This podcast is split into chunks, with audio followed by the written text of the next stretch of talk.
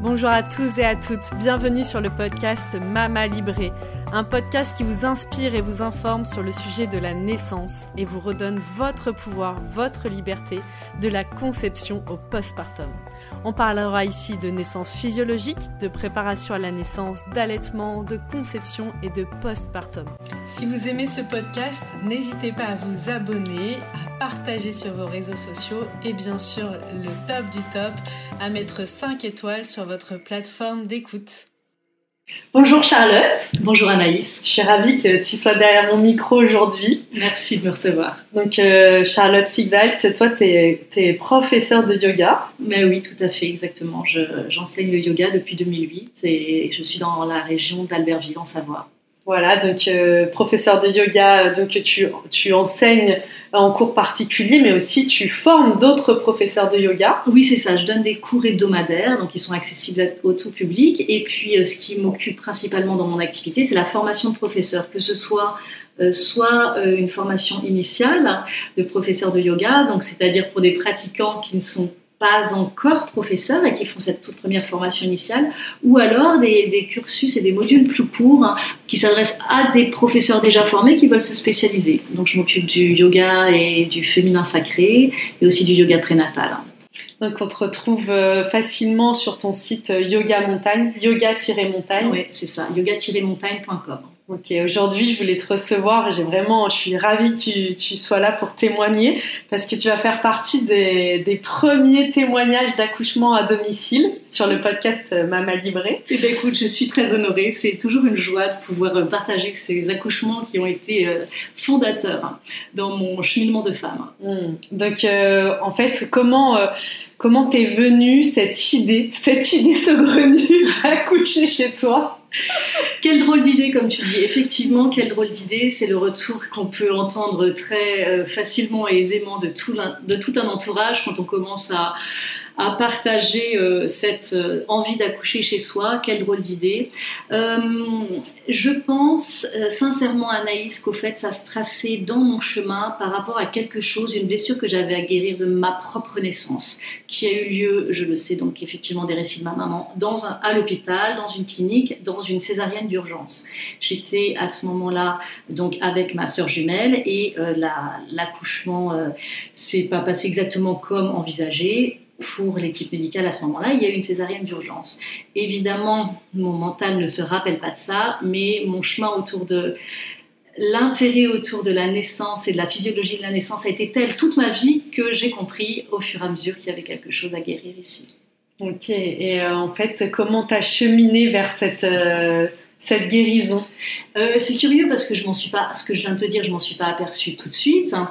mais euh, j'ai bien vu que je cheminais, puis j'ai bien vu quand j'en parlais aux copines, j'étais toujours bien renseignée, même bien longtemps avant mes propres enfants, mes propres grossesses, j'étais toujours bien renseignée. Une copine enceinte et je lui explique ceci, puis je lui explique cela, puis ma copine me dit mais comment tu sais tout ça toi?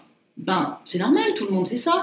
Et j'ai vite compris qu'en fait non, tout le monde savait pas ça, que j'avais déjà lu des livres, que j'avais déjà écouté telles, émissions, tels articles, et que je m'étais naturellement, très naturellement penchée sur le sujet. Donc bien avant mes premières grossesses, j'avais déjà un bon euh, niveau de connaissance autour de l'accouchement physiologique hein, et de la grossesse physiologique. Et mes sœurs aussi, j'ai deux sœurs qui ont eu des enfants avant moi. Euh, j'ai pu suivre leur grossesse et puis tout ce qu'elles ont fait dans la prépa à naissance et j'étais tout à fait au vif du sujet. Hmm. Donc du coup, tu étais déjà bien sur ce chemin. Tes sœurs, elles ont accouché aussi physiologiquement Tout à fait. J'ai deux sœurs qui ont eu, euh, euh, chacune trois enfants et toutes les naissances ont été physiologiques. Et du côté de mon frère, exactement. Donc dans tous les cas, dans toute la famille, il y a eu la physiologie de la naissance était quelque chose qui, qui primait. On résonne tous sur le même chemin. Vous raisonnez tous en, ocytocine. ocytocine et chant de home, on en reparlera tout à l'heure. Vin de home. Vin de home, tout à fait. Ok, et du coup, avec euh, ton conjoint, euh, qu'est-ce qui, quel a été votre parcours dans ce, ben, vers ces naissances? Bah, écoute, c'est assez curieux parce que euh, bien avant la, grossesse de notre première enfant, j'avais, moi, dans une intention professionnelle, je m'étais engagée, inscrite à une formation sur l'accouchement physiologique, le sujet me passionnant. J'envisageais d'y aller seule, hein, et, euh, parce que ce n'était pas du tout euh, un projet d'enfant à ce moment-là dans notre couple, et puis pour une raison d'organisation, il fallait se rendre à Lyon, et puis là où on voulait aller le lendemain, dans tous les cas, Auré vient avec nous. Et on y va tous les deux. En tout cas, on y va tous les deux. Mais lui a un peu l'impression de tomber là comme un cheveu sur la soupe. Moi, j'étais très très intéressée par le sujet. Et nous voilà parmi euh, toute une équipe de d'autres couples au fait qui étaient ben, soit dans un projet concret d'enfant ou soit euh, ou soit dans, dans, vraiment une grossesse engagée et chacun était un terme six mois enfin à six mois de grossesse à quatre mois et puis et nous voilà tous les deux et vous voulez avoir des enfants? Ben non pas tout de suite vous êtes pas enceinte ben non je suis pas enceinte alors c'était un petit peu curieux. Mais euh, il a lui-même un grand intérêt naturel pour euh, apprendre des nouvelles choses. Et très vite le groupe était sympa. Il s'est pris au jeu. Et puis euh, et il s'est pris au jeu de, de toute cette connaissance d'accouchement physiologique. Alors ça Anaïs c'était 4 ans au moins avant notre première grossesse. Donc on, on a fait cette formation très intense au fait qui s'adressait aux professionnels de l'accouchement et puis aux couples déjà en attente d'enfants euh, plusieurs années avant. Alors ça a cheminé au fait, ça a cheminé mmh. chez lui, et puis j'entendais dire ensuite à son frère, mais tu sais l'ocytocine, et puis ceci, puis cela, et, le voilà déjà ambassadeur, lui, en tant qu'homme, de l'accouchement physiologique, bien avant notre première grossesse. Donc ça, c'était euh, le chemin à, ça a pris tout ce chemin et c'était très, joyeux, réjouissant de le voir, de le voir déjà comme ça intéressé par le sujet. Ouais, déjà prêt en fait, déjà euh, ouais, dans cette dynamique. Euh. Ouais. Et pourtant, à ce moment-là, on parlait pas du tout de si un jour on aurait des enfants, on s'est juste renseigné sur comment ça se passait. Le, sujet de nous, très concrètement par rapport à des enfants et un projet de famille, c'était pas au programme. Hmm. On avait dit ni oui ni non, mais c'était pas au programme. Hmm. Et le jour donc où tu es tombée enceinte, Écoute, je me rappelle très bien parce que donc secrètement, euh, secrètement, j'avais envie. Alors, j'avais jamais formulé avec lui mon désir d'accoucher à domicile parce que même cette formation sur l'accouchement physiologique initial, bah, prévoyait un accouchement physiologique éventuellement à la clinique. Ça, je ne voulais pas spécialement dire à la maison. Donc moi, je lui avais jamais dit au fond de mon cœur que j'aurais aimé accoucher à la maison. Parce que j'attendais ça pour... Euh, je voulais pas dévoiler ce, secret un peu du fond de mon cœur. C'était trop important. Donc ça y est, me voilà enceinte, euh, la grossesse est confirmée, et on évoque ça. Et, je, lui dis, euh, il, il, évoque, il amène le sujet sur la table et il dit, tu voudrais accoucher où? Et là, je me lance. C'est le moment de le dire. Même maintenant que je. je Il ne peut plus partir. J'ai une petite émotion qui monte maintenant et je me lance et je lui dis je voudrais accoucher à la maison. Mm. Et là, je vois cet homme solide, large d'épaule, qui me pose un d'accord. Et ce d'accord, Anaïs, il est tombé du ciel tel une fondation solide, un socle fondamental d'accord et c'était calé. Et déjà là, que l'homme dise d'accord, hein, c'était la base, je pense, du succès de cet accouchement qui a eu lieu à la maison. D'accord, on y va ensemble. Et là, déjà, tout était posé. On s'était déjà formé, on avait des notions assez euh, mentalisées. Et là, il dit d'accord et on y va. Et dans son structure protectrice à lui, on y va. Mmh, magique. Ah, quand tu le dis, ça me donne la chair de poule, c'est trop beau. Mais oui, parce que c'est euh, ce dont tu parles, cette structure et cette euh, vraiment euh, force protectrice de l'homme, elle est primordiale dans le, besoin de protection qu'a besoin la femme dans l'accouchement physiologique. C'est primordial. Résolument, résolument. C'est la, la voie de réalisation de l'accouchement physiologique dans mon entendement. Alors je voudrais pas en disant cela exclure les femmes qui choisiraient d'enfanter sans homme, parce que c'est aussi un choix qui, qui, est tout à fait honorable, ou les femmes qui vivent euh, euh, dans un couple euh, homosexuel, mais une autre personne peut alors prendre un rôle de protecteur. Mais dans tous les cas, que ce soit l'homme masculin, tel on l'entend, ou la compagne dans un couple homosexuel, ou quelqu'un d'autre qui soit là, au fait, qui est quand même un projet qui s'initie avec un accompagnant qui prend un rôle de protecteur pour que la femme puisse plonger dans cette profondeur qui est nécessaire lors de la de l'accouchement physiologique. En tout cas, là, dans mon histoire, c'est un homme et il a dit d'accord et c'était lancé. Oui, parce que en effet, moi, j'ai des témoignages de femmes qui ont accouché à la maison et euh, leur euh, figure protectrice, par exemple, c'était même une maman. Voilà, tu vois, qui était présente parce que le papa, euh, il n'était pas présent à ce moment-là, et c'était cette figure-là. Et du coup, tout le projet de d'accouchement à la maison, d'accouchement physiologique, s'était construit de cette manière-là. Donc, euh, mais en effet, voilà, la figure, le fait d'avoir quelqu'un à nos côtés qui soit là un peu comme figure protectrice. C'est plus ça dont, on parle ici. Quelqu'un qui va connaître voilà quelle est la physiologie, qui va connaître suffisamment bien la maman pour savoir décoder, décrypter, c'est quoi le besoin là, ça bloque, tiens, euh, quelle insécurité est venue se jouer là et euh, comment. Euh, enfin voilà, faut nous connaître dans notre intimité. C'est vraiment un moment de grande intimité l'accouchement physiologique. Oui, absolument, c'est ça. Quelqu'un qui puisse être euh, euh, dans, dans, la connaissance de la femme, dans cet accompagnement. Et donc, ça pourrait aussi être euh, une doula, voilà, une sœur, une mm. maman, la compagne, une personne en tout cas euh, ressource qui soit vraiment là dans ce rôle de protecteur. Alors moi effectivement, euh, si tu es d'accord Anaïs dans cette interview, ben, je vais parler d'Oré parce que c'est lui qui était là et c'était un homme et c'était mon homme à ce moment-là et qu'il est toujours. Euh, mais ça peut en tout cas, ce rôle qu'il a pris peut être tenu par une autre figure. Mhm, bien sûr. Et une fois que donc ce grand accord qu'il t'a verbalisé, Comment ça s'est. Qu'est-ce que vous avez entamé comme chemin à partir de, ce moment-là? Alors, c'était assez. Euh, on a. donc, cette formation qu'on avait fait avec cette formatrice euh, exceptionnelle euh, quatre ans auparavant, on a commencé par la refaire. Et cette fois-ci, enfin, à se, renseigner sur les prochaines dates. Et donc, au courant de la grossesse, on l'a refaite. Donc là, on a revu toutes ces notions. À ce moment-là, le faisait sous deux jours et non plus sous un jour. C'était très dense sous un jour, deux jours complets. Et puis là, là, effectivement, il y avait une grossesse. Donc, on était vraiment très, très dans le concret. Donc, deuxième fois, on reprend cette formation. Et puis ensuite, bon, bah, très bien, couchement à domicile, il faudrait peut-être une sage-femme. Ah oui, ok. Je demande à une amie un petit texto, tu n'aurais pas une euh, adresse euh, Et elle me dit Ah, mais si dans, ton coin, euh, regarde, demande à un tel, un tel, je passe un coup de fil, c'était réglé. Et ensuite, je me suis j'ai réalisé que c'était hyper rare les sages-femmes qui font l'accouchement à domicile. Et au fait, il y en a une dans mon périmètre qui s'est avérée être une.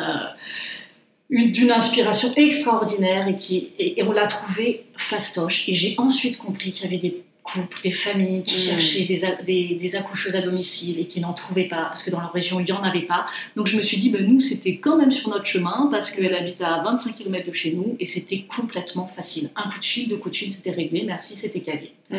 Alors elle a été aussi contente de nous trouver, elle, elle, nous l'a dit après, mais elle a vu que du coup Auré et moi on était déjà dans notre verticalité. On était avec ces formations, on était déjà, on savait ce qu'on voulait quoi.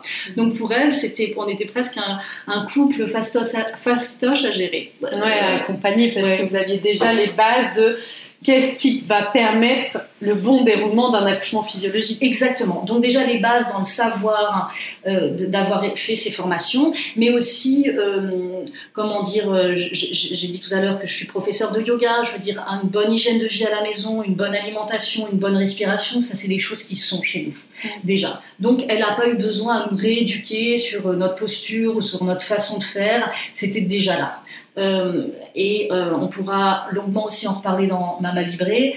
Tout ça, ça fait l'accouchement physiologique, je pense que la réussite d'un accouchement physiologique, il n'y a pas une recette, c'est une somme de toutes petites choses ici ou là, tout, tout, tout accumulé qui font qu'à un moment donné, ça se déroule comme on veut. Oui, bien sûr, qu'on met en place des prises de conscience de son corps, de ses émotions. Tu l'as dit en début d'émission, là, c'est hyper important aussi des différents blocages vis à -vis de notre histoire de notre propre histoire. Voilà, qu'est-ce qui s'est passé, qu'est-ce qui mm. s'est joué, qu'est-ce qui vient se rejouer, qu'est-ce qui vient être guéri au moment de ses naissances? Donc, euh, Ça aussi, j'ai à cœur d'en parler. Merci de revenir là-dessus, Anaïs. Donc là, je, je, parlais par rapport à un blocage de ma propre histoire, de ma propre naissance. Dans notre chemin de couple avec Aurélien, on a déjà, on avait déjà entamé un travail thérapeutique fondamental. Alors, dans notre histoire, il s'avère qu'on s'adresse au même thérapeute qu'on voit séparément, mais c'est la même personne. Donc, il y a des thérapeutes qui veulent pas voir deux personnes du même couple, au fait, ça va au cas par cas, peu importe. Ce qui était intéressant pour nous, c'est de voir le même thérapeute, c'est qu'on avait le même langage, mhm. de la même façon de faire et les mêmes outils déclinés par ce thérapeute. Et on, on s'était déjà engagé dans quelque chose de conscience du soi et de, de, de soigner des, de soigner et guérir des blessures qui étaient là de longue date. Lui de son côté, moi de mon côté, occasionnellement en thérapie conjugale. Mais finalement, je crois que c'est de notre côté qu'on a surtout avancé chacun. Et sur un thérapeute, le, le, même thérapeute sur le même langage. Et là, on avait déjà déblayé pas mal de choses.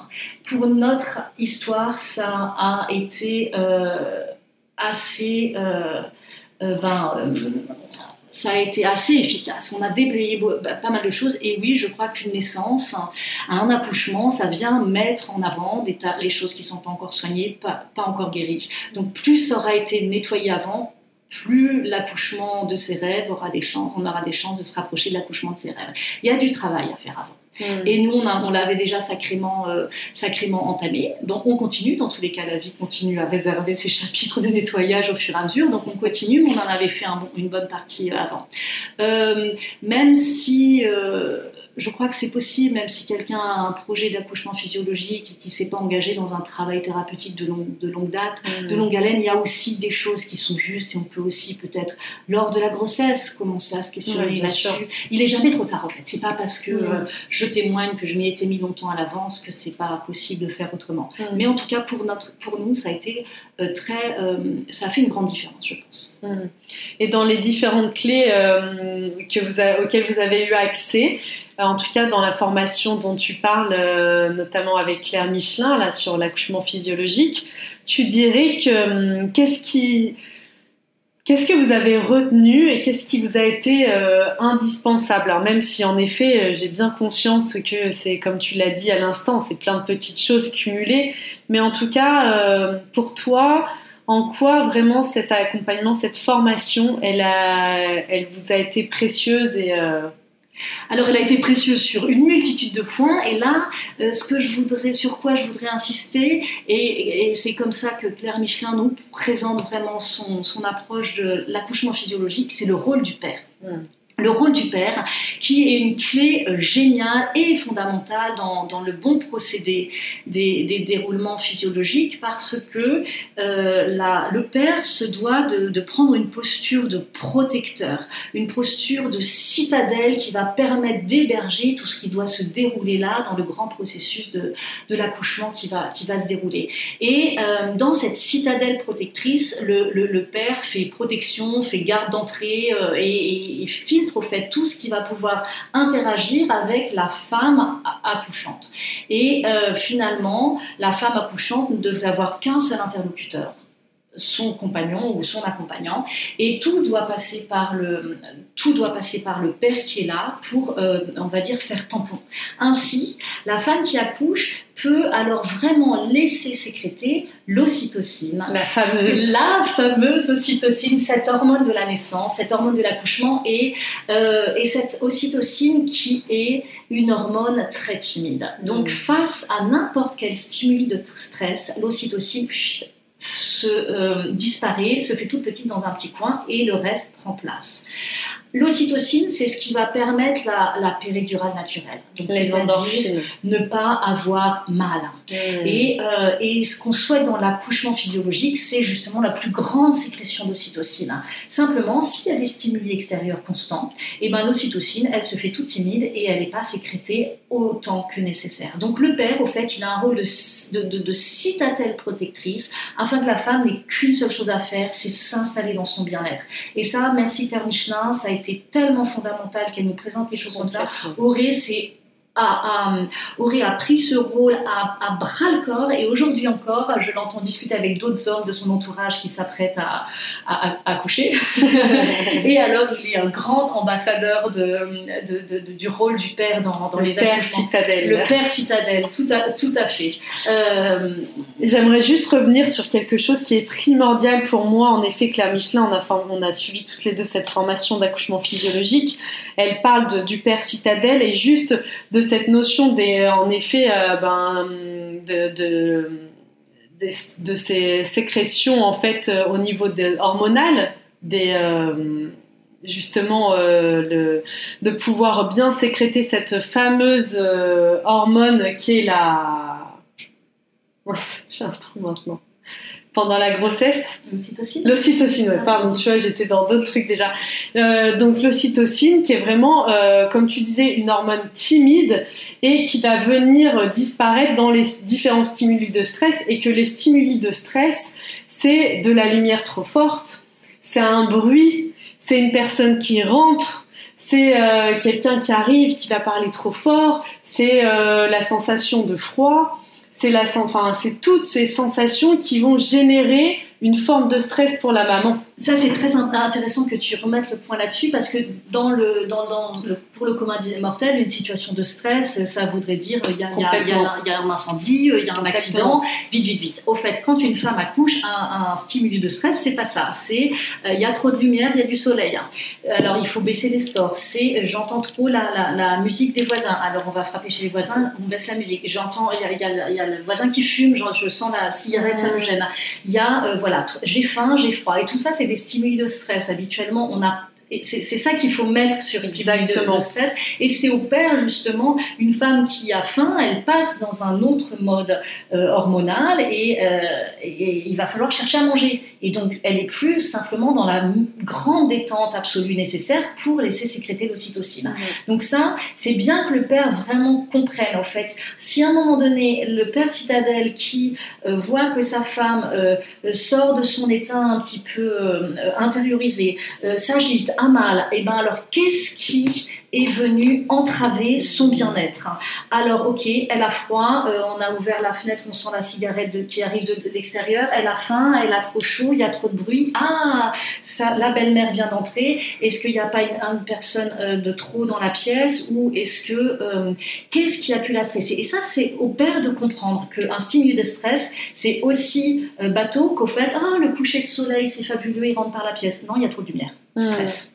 Stress un coucher de soleil, ça fait pas stresser. Ben si, là, dans ce cas-là, si ça hmm. peut être un stimulus. Et ça, c'est important justement donc pour le père de vraiment avoir ce décodage, donc déjà d'avoir la connaissance de ça, de revenir sur ces stimuli euh, de stress, et dans la connaissance de ça, de, de hum, savoir quels signaux vont le mettre en alerte de ah là ma femme elle rentre, il y a quelque chose qui la stresse. Et en effet, tu l'as très bien dit ce qui nous fait sortir de ce côté, de ce bain hormonal d'ocytocine qui nous met dans un état de relaxation, de bien-être et du coup de non-douleur, la première chose qui doit alerter le papa, c'est quand la femme entre dans la douleur. Oui, si, d'un coup elle est mal et elle, ouvre les yeux et elle, s'agite, elle, elle, bouge dans un sens et dans l'autre, elle se plaint, eh ben ok, il y a quelque chose alors qui a, qui a généré du stress, l'ocytocine s'est moindre et la douleur apparaît. Ok, donc là il faut pas, il faut pas, pour que le papa à ce moment-là, il faut pas qu'il cherche à diminuer la douleur, il faut qu'il cherche à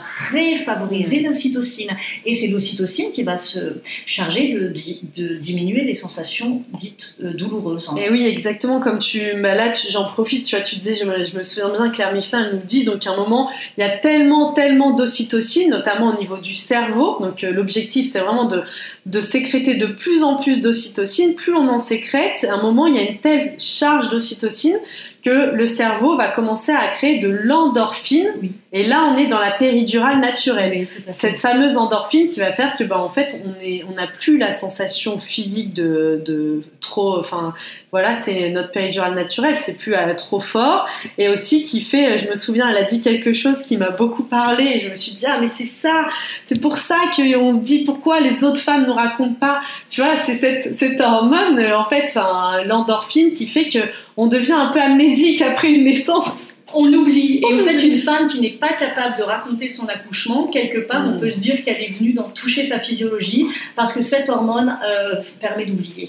Et donc, si quelqu'un qui dit Ah, je me rappelle très bien, à 14h30, mm. on est arrivé là, à 15h, la sage-femme brune, blonde, les cheveux longs avec le petit bracelet bleu était là. C'est trop détail, en fait. Quelqu'un qui se rappelle de tout ça, et eh ben en fait, n'était pas dans sa, dans, sa, dans, son, dans sa physiologie. La physiologie pleinement plongé dans les hormones, on se rappelle vaguement qu'il y hmm. avait qui était là. c'est vrai, qui, était là, exactement. Et on n'est pas capable de raconter. Ça entretient ce mythe de mais pourquoi les femmes racontent pas leurs accouchements? C'est vrai. Ben parce que si tout se passe bien, on s'en rappelle pas très bien. Et on en refait après. Alors on refait un enfant. Effectivement. Ah, super, merci Charlotte. Bah, écoute, donc raconte-nous alors comment ça s'est passé euh, pour vous deux, bah, vous trois du coup, euh, la, naissance de, ta petite Agathe. Donc on était, on était chez nous et puis euh, nous avions la veille au soir, c'était un mardi soir, prévu d'aller à la séance prévue, programmée de, de chant prénatal euh, auprès de notre sage-femme. Et le mardi midi, je commence à avoir des contractions. Et je me dis, euh, l'une ou l'autre, très espacée, je me dis, ah, peut-être que ce soir, on n'ira pas au chant prénatal. J'informerai, ok, il y a ça, petit texto à la sage-femme, il y a ça, on sera peut-être pas là ce soir. Et puis finalement, en fin d'après-midi, ça se calme. Nos amis avec qui on covoiturait, eux aussi attendant un enfant, bon, bah, venez quand même à la maison, ok, ça s'est calmé, on y va. Et puis, comme c'était un, couple avec qui on allait au chant prénatal, eh bien, en fait, on avait fait ça avec eux, chanter des mains avec eux. Et donc, on covoiture, et moi dans la voiture, alors euh, comme ça, je discute comme si je discute avec toi, comme ça, Anaïs, je discute avec l'équipe dans la voiture, et puis d'un coup, d'un seul, je fais Ah, attends, ah, Ok, c'est bon. Et la contraction était passée. Alors je fais ça une fois, deux fois, et puis notre ami Jonathan, et ben la troisième fois où je fais ça, et ben il chante. Et toute la voiture est simée. Alors formidable, on a commencé comme ça à chanter des hymnes. Alors on fait notre soirée chant prénatal, on rentre à la maison avec eux, puisqu'ils étaient à la maison, vous voudrez bien dîner avec nous, la soupe est prête, et ils restent avec nous, et puis à chaque fois que j'ai une contraction, oh, mais tout le monde se met à chanter. Alors c'était fabuleux parce que ça nous a initiés dans le chant prénatal. Mmh. Et ils sont partis. On a débarrassé et là je me suis mis dans ma bulle. On a installé un, matelas au milieu du salon entre les deux canapés et puis je me suis mis dans ma bulle là. J'ai fermé les yeux. J'ai mis aussi la playlist de Infinity Home. Donc dans tous les cas il y avait un home qui bouclait en, en boucle en fond sonore et là je suis rentrée dans ma bulle. Il était à peu près minuit. Mmh. Euh, et j'ai continué à chanter des haumes sur toutes les contractions. Et on a dû s'endormir, Auré a dormi un petit moment, quelques heures. Moi, je m'endormais entre les contractions. Et puis, c'est resté comme ça, au fait, euh, la nuit et la matinée. On a, continué, euh, on a continué comme ça. Ensuite, effectivement, je fais partie de ces femmes qui ne se rappellent pas très bien comment s'est déroulée la journée. Mmh. Globalement, euh, je suis passée, j'ai passé pas mal de temps dans la journée sur ce canapé et j'utilisais le bol tibétain. Alors, j'ai eu la chance d'avoir l'usage d'un bol tibétain tibétain énorme, mais aussi gros que la Coupe Davis, et euh, avec une vibration profonde et sonore et, grave, et qui a été d'une très très grande aide. Entre les, chants de home et le bol tibétain, donc euh, j'étais avec ces, ces, outils qui étaient des très très bons alliés. Et tu l'utilisais à quel moment? Au moment des contractions. Je faisais résonner le bol, je tapais sur le bol. Je ne pouvais pas le faire chanter comme quand on fait passer la maillotche parce que c'était trop fin. J'avais besoin de quand même quelque chose de plus concret. Donc je, tapais la maillotche sur le bol et je le faisais résonner et je chantais mon home avec, euh, avec ça. Et Auré me massait le bas du dos au creux des reins. Et je ne savais pas qu'on allait faire ça avant, mais dans l'instant, c'est ce qui me paraissait raisonnable. J'ai pris sa main et je lui ai dit Tu masses le creux des reins de haut en bas. Avec euh, une petite. Euh, lotion d'huile essentielle, une synergie d'huile essentielle qui s'appelle accouchement harmonieux chez Pranarome. Ça a été un très très très bon outil. Et euh, je le mettais aussi un peu au creux des poignets pour ressentir ça et lui me massait au creux des reins. Donc j'ai eu beaucoup besoin d'un massage ferme et euh, masculin du creux des reins. Et puis la journée s'est passée comme ça. Alors j'ai décliné différents outils. Je ne sais pas si tu veux qu'on en parle sur du yoga et de la visualisation. Euh, notamment euh, les visualisations de la vague hein, qui mmh. arrive et qui repart. Et, et, la vague, ça arrive et ça repart. Mmh. Alors, euh, on peut choisir, et ça c'est quand même des années de yoga qui m'ont entraîné à faire ça, on peut choisir de rester concentré sur le pic d'intensité. Ou on peut choisir de rester concentré sur le creux d'intensité. Finalement, n'importe comment, euh, ça monte et ça descend qu'on le veuille ou non. C'est la loi de la nature, c'est la vie. Ça monte et ça descend. Les sensations, elles montent, elles repartent. Et voilà, elles arrivent, elles prennent un pic et elles redescendent et elles disparaissent. Effectivement, il arrive que ces pics soient assez rapprochés, je ne le nie pas, mais n'empêche qu'il y aura toujours un creux. Et ça, avec un entraînement à l'avance, sur quoi est-ce que je me concentre? Je me concentre sur les creux des vagues ou quand ça repart. Et euh, ça, ça a été d'une grande aide hein, de, me concentrer sur les creux d'intensité entre les, entre les contractions. Et puis différentes visualisations de la vague qui déroule, et toutes ces visualisations, je les avais trouvées dans les ouvrages de Martine Texier mmh. euh, sur son, sa préparation euh, prénatale qui ont été très très justes et très très fins. Donc ça, je recommande vraiment aussi toute l'approche prénatale de Martine Texier et, euh, et euh, de d'imaginer voilà les intensités qui redescendent et elles reviennent et je sais qu'elles redescendent et je me concentre sur les je me concentre sur les, les creux des vagues. Euh, toutes les préparations à la naissance parlent de bouger dans l'accouchement, de mmh. bouger, de, de mettre son corps en mouvement, et moi aussi, je prône ce message. Cependant, Anaïs, dans mon expérience, j'étais quand même bien collée par terre. J'étais mmh. collée sur mon matelas et j'arrivais pas bien à bouger. Alors mon petit mental me racontait sa chansonnette, mais alors comment ça, tu bouges pas, il y en a qui dansent et, mmh. et ça a été difficile pour moi de bouger. Alors ce que j'ai fait, c'est que j'ai imaginé que je bougeais. Mm. Et j'ai imaginé que je dansais, et j'ai imaginé que je montais les escaliers, et je sais la force de la visualisation sur le corps pour laisser bouger à l'intérieur de moi tous les os du bassin, parce que pourquoi on veut bouger, c'est pour mettre tous ces os du bassin en mouvement, pour que le bébé puisse se glisser, se faufiler au milieu de tout ça, et qu'il se retrouve pas buté, si, le bébé bute, quelque part dans le bassin, le mouvement ben, l'aide à se faufiler. Alors j'ai visualisé un mouvement, et je pense que ça a été très efficace. Euh, de, de de visualiser, euh, de visualiser tout ça. Et puis, Auré était toujours en contact avec la sage-femme. Mais euh, nous, assez, euh, il lui faisait un petit état des lieux régulier. Puis nous, assez ancrés dans notre champ prénatal, on, il lui disait ben oui, oui, ça va, elle gère. Donc elle était chez elle, pas inquiète. Donc la, la journée s'est passée comme ça. Et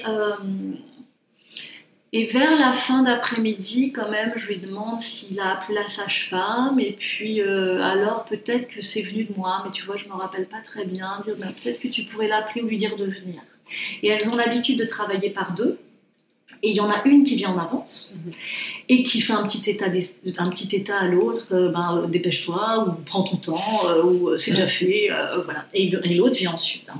Alors, à ce moment-là, là, on est en fin d'après-midi, et il me dit, écoute, j'ai appelé la sage-femme, mais comme il était toujours pas inquiet, et puis toujours pas pressé, ben, elle a pris le message, pas inquiète et pas pressée non plus. Et elle lui dit, écoute, bon, moi, j'organise la babysitter pour, enfin, elle, ses propres formalités, pour se libérer chez elle et puis pour venir ben, quand elle pourra. Ok, très bien, la sage-femme est en route. Très important. Très Je pense qu'il y avait au fond de moi euh, un petit programme alors qui a enregistré La sage-femme est en route. Hmm. Je me souviens pour la, propre, la naissance de mon fils, je me rappelle du moment de l'arrivée des sages-femmes, de comme allez c'est bon, c'est ok, elles sont là, on y va quoi. Tout à fait. Moi, c'était donc elle n'était pas encore là, mais la sage-femme est en route. Et à ce moment-là, euh, je me suis levée.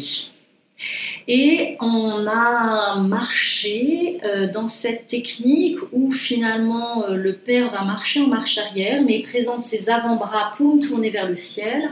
La femme accouchante peut poser ses avant-bras déposés dans les avant-bras de l'homme et puis se laisser aller les yeux fermés. L'homme marche en marche arrière sur un petit balancier et la femme avance comme ça. Et ça, ça a été une technique que Claire Michelin nous a enseignée, que j'ai faite en fin vraiment de travail. Et, euh, et alors, euh, c'était très, très efficace. Et puis quand euh, une contraction arrivait, je m'approchais à son cou, on chantait des haumes, lui avec son home assez grave, qui m'aidait énormément, son home à lui. Et puis on a marché comme ça, et euh, jusqu'à ce que finalement la sage-femme arrive, passe la porte, et donc là je comprends qu'elle rentre, mais je la calcule pas du tout, je l'avais prévenue avant, que j'étais complètement dans mon, dans mon monde. Donc là, elle était enceinte elle-même, donc il fallait l'aider un petit peu à décharger des trucs dans sa voiture. Donc là, Auré me quitte et va un petit peu s'occuper de la sage-femme. Ça a été un passage un peu pénible, mais bon, je reste dans ma bulle. Hein. Et euh, je crois, Anaïs, qu'à ce moment-là, au fait, euh, donc ma fille s'appelle Agathe. Agathe et moi, on était prêtes à accoucher. Mais au fait, on a attendu. on a attendu qu'elle arrive finalement. En fait, je pense qu'on était prêtes, mais moi, c'était aussi ma première grossesse. J'avais pas perçu ça, je l'ai compris a posteriori. On était prêtes pour la naissance. On a attendu finalement qu'elle arrive. Et une fois que la sage-femme a passé la porte, l'enfant était là moins de 40 minutes plus tard. Donc ensuite, on, a fini cette petite tour là dans notre, pièce euh, à marcher euh, comme ça, euh, tel et deux pantins, jusqu'à se retrouver sous le lieu où Auré avait accroché une écharpe, une écharpe de portage qui était là pour faire office de, pour faire office de support. Et je, me suis installée dans l'écharpe, enroulée autour de, derrière les épaules, puis enroulée autour des, bras. Et, et je me suis installée là bonne posture pour la sage-femme qui a pu s'agenouiller devant moi et puis euh, constater où on en était.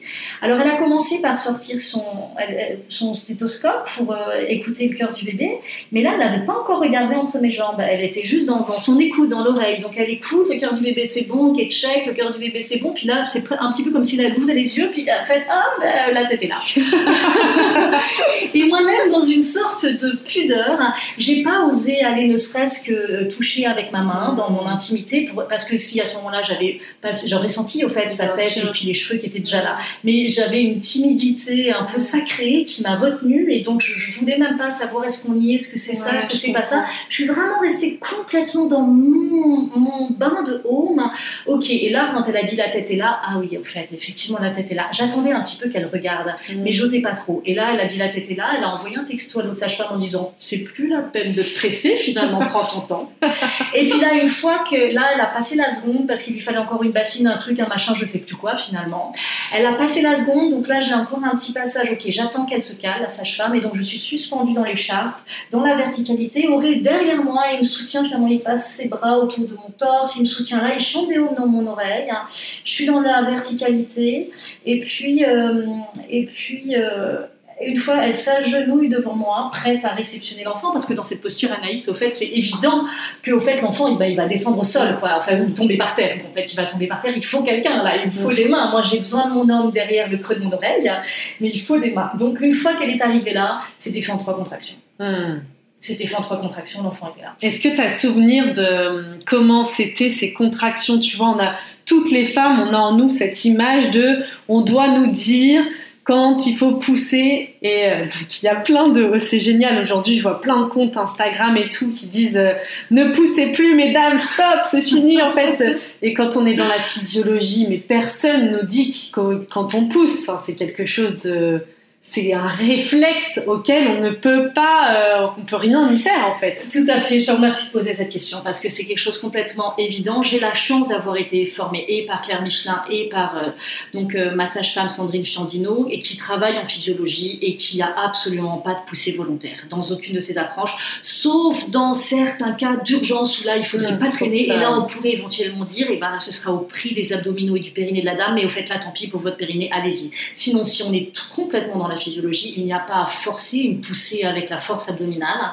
c'est l'utérus qui s'en charge. Ceci étant dit, le seul rôle qu'a à faire la femme accouchante, c'est de se détendre. De se détendre. Alors ça tombe bien, ça fait des heures que je chante des hommes, que je me détends, et alors là, je... Euh, je, me détends et je, visualise dans l'ouverture des portes du bas, dans l'ouverture du périnée, dans la détente du périnée.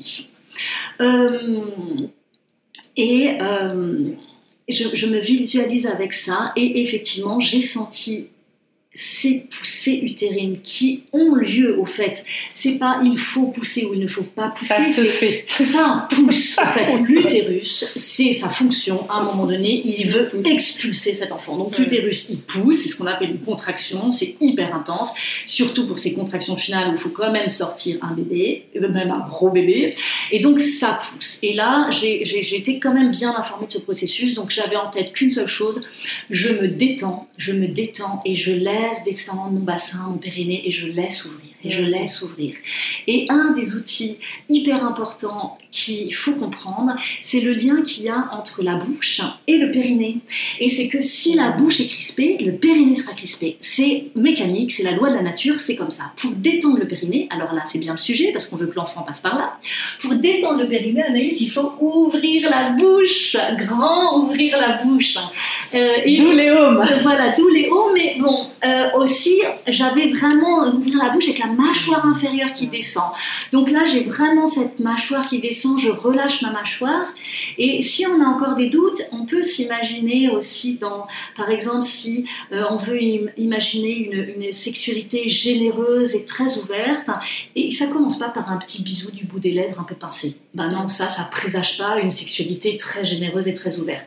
C'est un gros bisou avec la langue et une bouche grande ouverte, et là, ça peut présager de quelque chose. Et dans ces cas-là, par rapport à la sexualité, tout le monde dit Ah, ben oui, effectivement, quand on fait un petit bisou, les, lèvres pincées, ben, c'est pincé, c'est fermé aussi en bas. Un grand bisou, la bouche ouverte, ça ouvre en bas. Alors c'est pareil pour l'accouchement. Quand on veut ouvrir en bas, il faut ouvrir la bouche. Et donc là, sur ces phases d'expulsion, les seules choses que j'ai faites, Anaïs, c'est me détendre, c'est me relâcher et ouvrir la bouche en chantant des hauts j'ai peut-être un peu perdu les pédales au niveau des haumes, mais comme on aurait été là et que lui gardait le pli, il gardait les haumes, il a, je me suis, c'est un peu comme si je surfais sur sa vague de haumes graves, hein, mmh. qui était très bénéfique hein, pour vraiment descendre les, les qui font descendre dans le bassin et qui ramènent vers le bas. Alors je me suis concentrée sur ça, donc je ne pousse pas, ça pousse, je me détends, j'ouvre la bouche. Et je visualise que ça s'ouvre en bas. Je visualise aussi, on pourra peut-être en parler aussi une autre fois, toute la connexion avec l'enfant et le chemin de l'enfant qui, alors que la femme accouche, l'enfant naît. Mmh. Deux processus bah, intimement liés qui se passent en même temps dans la zone de temps, mais deux processus euh, distincts. Donc, euh, se ramener dans, mais là, on y est, là, pour la naissance de l'enfant, c'est maintenant, se connecter à cet instant-là. Et puis, dans ma profonde détente, eh bien, euh, me relâcher et euh, euh, l'enfant est venu, alors une poussée pour la tête, puis un temps de entre contractions et la prochaine contraction pour le reste du corps. Alors, on m'avait dit aussi dans les récits de la naissance, ah ben tu verras une fois que la tête est passée, après le reste du corps, flouf c'est bon. J'avais retenu ça. Bon, pour ce bébé qui n'était pas petit, j'ai bien senti euh, une épaule, oui, ok, deux épaules, oui, très bien, euh, le corps, le corps, le corps, le corps, le corps, ah, c'est bon, c'est passé. Ça m'a fait un peu quand même cet effet-là. Je l'ai bien senti euh, passer dans sa longueur. Et l'histoire nous a dit plus tard que c'était un bébé de 4 kg 2. Alors, ça, un des grands avantages, Anaïs, que j'ai eu pour le succès de cette naissance, de cet accouchement, c'est que je ne savais pas on m'avait pas étiqueté un vous attendez un gros bébé, madame. Et mm. ça, j'avais pas eu ça. Et quel cadeau de pas avoir ça. Parce que ce genre d'affirmation absolue, ça plombe une naissance, ça plombe un accouchement. C'est un gros bébé, ça passera pas. Donc moi, je m'attendais pas à ce qu'il soit petit parce que mon ventre de grossesse était généreux, mais je ne savais pas si c'était un gros bébé, madame ou pas. Donc euh, c'était un bébé et je l'ai senti passer. Alors voilà, même on peut faire des bébés de 4 kg 2 à la maison. En fait, si on a éradiqué ces peurs en cours de route, ça sort, hein. sauf s'il y a une pathologie qui a été euh, peut-être euh, euh, cernée à l'avance. Mais effectivement, l'enfant, la nature est bien faite et la taille des bébés et la taille des mamans se proportionnent. Donc un bébé, même s'il fait 4 kg 2, il sort aussi sans péridurale. Alors donc j'ai senti cet enfant passer et puis immédiatement on l'a collé sur le ventre, j'ai lâché l'écharpe et là j'ai accueilli mon enfant et j'ai plongé dans cette rencontre absolument euh, indicible, qui est cette première rencontre avec euh, le bébé qui vient naître.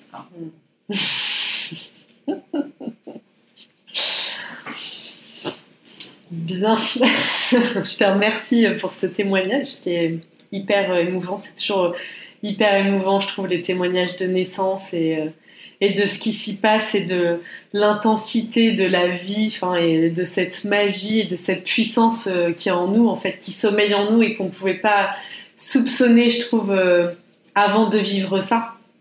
Est-ce que tu avais imaginé que tu avais une telle force en toi? Eh ben non. Bien sûr que non. Et ça, une femme qui s'installe dans sa physiologie, ça installe des femmes debout, des femmes dans la verticalité, des femmes qui, qui, se, qui sont debout sur leurs pieds. Et ça, c'est euh, un cadeau qui est fabuleux. Et pour, enfin, les femmes sont programmées pour ça. Et je trouve, maintenant, chaque femme va faire son choix pour la, son accouchement, mais quand on, si par peur de plein de choses, on, se jette euh, les yeux fermés dans tous des protocoles médicalisés, au fait, on se passe d'une expérience de vie fondamentale d'aller accéder à cette puissance. Mmh. Euh, intérieure qui, euh, qui ne demande finalement qu'à se déployer et l'accouchement dans sa physiologie est une opportunité génialissime pour la femme de s'installer au fond d'elle. Ensuite, une femme qui a pu accoucher comme ça, euh, elle se laisse plus emmerder. Dans sa vie, elle se pose sur ses pieds et elle pose ses choses dans sa vie et ça se sent. Et au fait, c'est même plus qu'elle se laisse plus emmerder, ça, elle vibre quelque chose dans ce sens-là et les gens autour d'elle il y a une sorte de respect euh, spontané aussi qui s'installe dans ça. Une femme qui accouche comme ça, elle marche dans la rue, elle est plus droite, elle est plus pas une fierté arrogante, mais une fierté profonde dans son milieu, une fierté juste d'incarner au fait la force de vie qui a, qui a à se développer comme ça. Et, euh, et c'est quelque chose effectivement qui est insoupçonnable avant de l'avoir vraiment euh, euh, touché. c'est pour ça tout à l'heure, avant l'interview, tu m'as demandé si je voulais témoigner de mon premier accouchement ou de mon deuxième accouchement, ben, le premier, il a quand même ça d'extraordinaire, ben, c'est que le premier, quoi. C'est que c'est le mmh. premier. c'est que c'est le premier et que alors on touche ça. En tant que mmh. femme, on peut toucher ça et, euh, vraiment s'incarner dans, son, dans cet état d'être une femme. Mmh. Ce que m'a permis cet accouchement. Ouais, merci beaucoup. Non mais tout ce que tu dis, je bois tes paroles parce que c'est tellement euh, ce que j'ai vécu aussi en vivant un accouchement physiologique, de, cette puissance de... Oh, et c'est tout ce que j'ai envie de partager euh, via Mama Libré, en fait, de de la puissance qui sommeille en toutes les femmes et qui est là et qui est accessible à toutes, mais malheureusement, aujourd'hui, on, ne, nous la rend pas accessible. Tu vois, euh, pour, euh, elle est pas. J'ai l'impression qu'on a encore du chemin et c'est à nous les femmes de faire ce chemin de prise de conscience que bah, est-ce que est-ce que en fait vous avez envie de prendre à bras le corps euh, bah, on dit toujours tu vois le pouvoir ça se prend ça se donne pas oui. Est-ce que tu veux reprendre ce pouvoir de femme Oui, exactement. Personne va te le donner, c'est toi qui vas aller le chercher, quoi. Et là, ce moment-là de la naissance, comme tu viens de le dire, c'est un moment, mais c'est exceptionnel, c'est une chance exceptionnelle de pouvoir aller connecter à cette puissance de vie et je te rejoins complètement de après quand tu marches dans la rue ou, ou dans qui tu es, dans tes projets, dans ta tes certitudes de vie qui n'appartiennent qu'à toi en fonction de ta vie, mais en tout cas, il y a cette rectitude et c'est, en fait, il y a vraiment cette notion de, en fait, les gars, moi, je vais ici qui même me suivent et ceux qui suivent pas, mais en fait c'est pas grave. Mais moi je sais que je vais là. tout à fait. Et, et, je suis très touchée quand je t'entends dire, mais euh, cette, euh, euh, ce pouvoir il nous est pas vraiment accessible, il faut le prendre. Et au fait, si grâce à une plateforme comme Amalibré, ça rend accessible ça, et j'ai une très grande reconnaissance du travail que tu as effectué pour la mise en œuvre de Mama Libré, parce que justement c'est ce que nous avons à faire, nous les femmes, c'est de dire, eh oh l'information elle est là, le pouvoir il est à portée de main. Et c'est là, et à nous, de le, à nous de le prendre. effectivement, les peurs sont euh, un excellent euh, outil de contrôle des masses. Alors, on est biberonné par les peurs tout le temps. Alors, peur, peur, peur. Alors, comment ça, la naissance, peur, peur, peur. Il faut aller à la clinique, peur, peur, peur. Et si ça se passait comme si, ça se passait comme ça, tu n'y penses pas. Je rebondis sur, si je peux me permettre, un petit conseil pour les parents qui ont projet de faire un accouchement à domicile. Un des conseils qu'on nous avait donné et qui a été très très bénéfique. C'est en tout cas pour la première, le premier projet. Après, pour les enfants suivants, ben, c'est un peu différent, mais pour le premier, au fait, c'est de ne pas en parler. Mmh, Autour de nous, on n'en a pas parlé. On n'a pas dit à tout notre entourage qu'on voulait faire un accouchement à domicile. Quand on nous demandait, vous avez prévu d'accoucher où? On esquivait un peu le sujet, ou si quelqu'un disait, vous allez accoucher là-bas, la clinique à côté de chez nous, oui, oui, et puis hop, on esquivait le sujet. On en a parlé à quelques personnes très de confiance, très proches, ma soeur jumelle, mes deux sœurs étaient au courant, j'en ai pas parlé à ma mère, euh, n'en a pas parlé à sa mère, et ça, ça a été fondamental, parce que ce qui se passe, Anaïs, c'est quand on en parle autour de soi. Chacun résonne dans ses propres blessures et dans ses propres peurs. Et chacun va alors alimenter. Mais vous êtes sûr Mais est-ce que vous y avez bien pensé? Mais vous savez pas qu'un tel, un tel a accouché, ça s'est mal passé. Et s'il n'y avait pas eu l'hôpital, et eh ben l'enfant serait mort et la mère aussi. Et tout le monde, au fait, abonde dans des récits les plus catastrophiques les uns que les autres. Alors ça, c'est hyper néfaste pour un projet mené à bien, euh, d'accouchement à domicile mené à bien. Euh, un des conseils, c'est ne pas écouter les récits d'accouchement des autres. Il ne faut pas les écouter, au fait, parce que ou l'un ou l'autre, celui de sa sœur ou d'une amie chère qui s'est bien passé, alors ok, j'ai écouté l'un ou l'autre récit euh, enjoué de naissance, merci, et ça suffit. Tous les autres récits, mais ça pour les femmes enceintes, en général, quand une femme enceinte, quand ça commence à se voir, ça fait un peu les abeilles sur le miel. Ah, et moi, ma grossesse, c'est moi ma naissance, alors là, il faut que la femme, déjà à ce moment-là, elle dise stop, ça suffit, je veux pas entendre ton récit d'accouchement, comment ça s'est mal passé, etc. Et puis ensuite, nous, dans notre famille, là, ensemble, dans notre couple, on a décidé de pas en parler deux, trois personnes ressources et c'est tout. Et sinon, pour les autres, on bottait en touche. Et ça, ça a été très, très important parce qu'ensuite, on n'a pas eu les peurs de tout le monde. Euh, au deuxième accouchement, pour la deuxième grossesse, c'était un petit peu différent parce que là, tout notre entourage nous, attendait au il nous attendait au tournant. Mais vu qu'on était fermement installé dans notre verticalité, ben là, euh, humblement, chacun euh, s'est retenu de ses commentaires euh, et on, a, on s'est passé de commentaires aussi pour le deuxième accouchement. Mais au premier, on a tenu le secret. Donc ça, je voudrais pouvoir laisser ce, ce, ce petit tuyau hautement utile. Hautement utile. Merci pour tout ce que tu nous as partagé, Charlotte. C'était vraiment génial de, de, ouais, de, partager ça avec toi. Je partage tellement tout ce que tu viens de, de dire, donc ouais, merci beaucoup.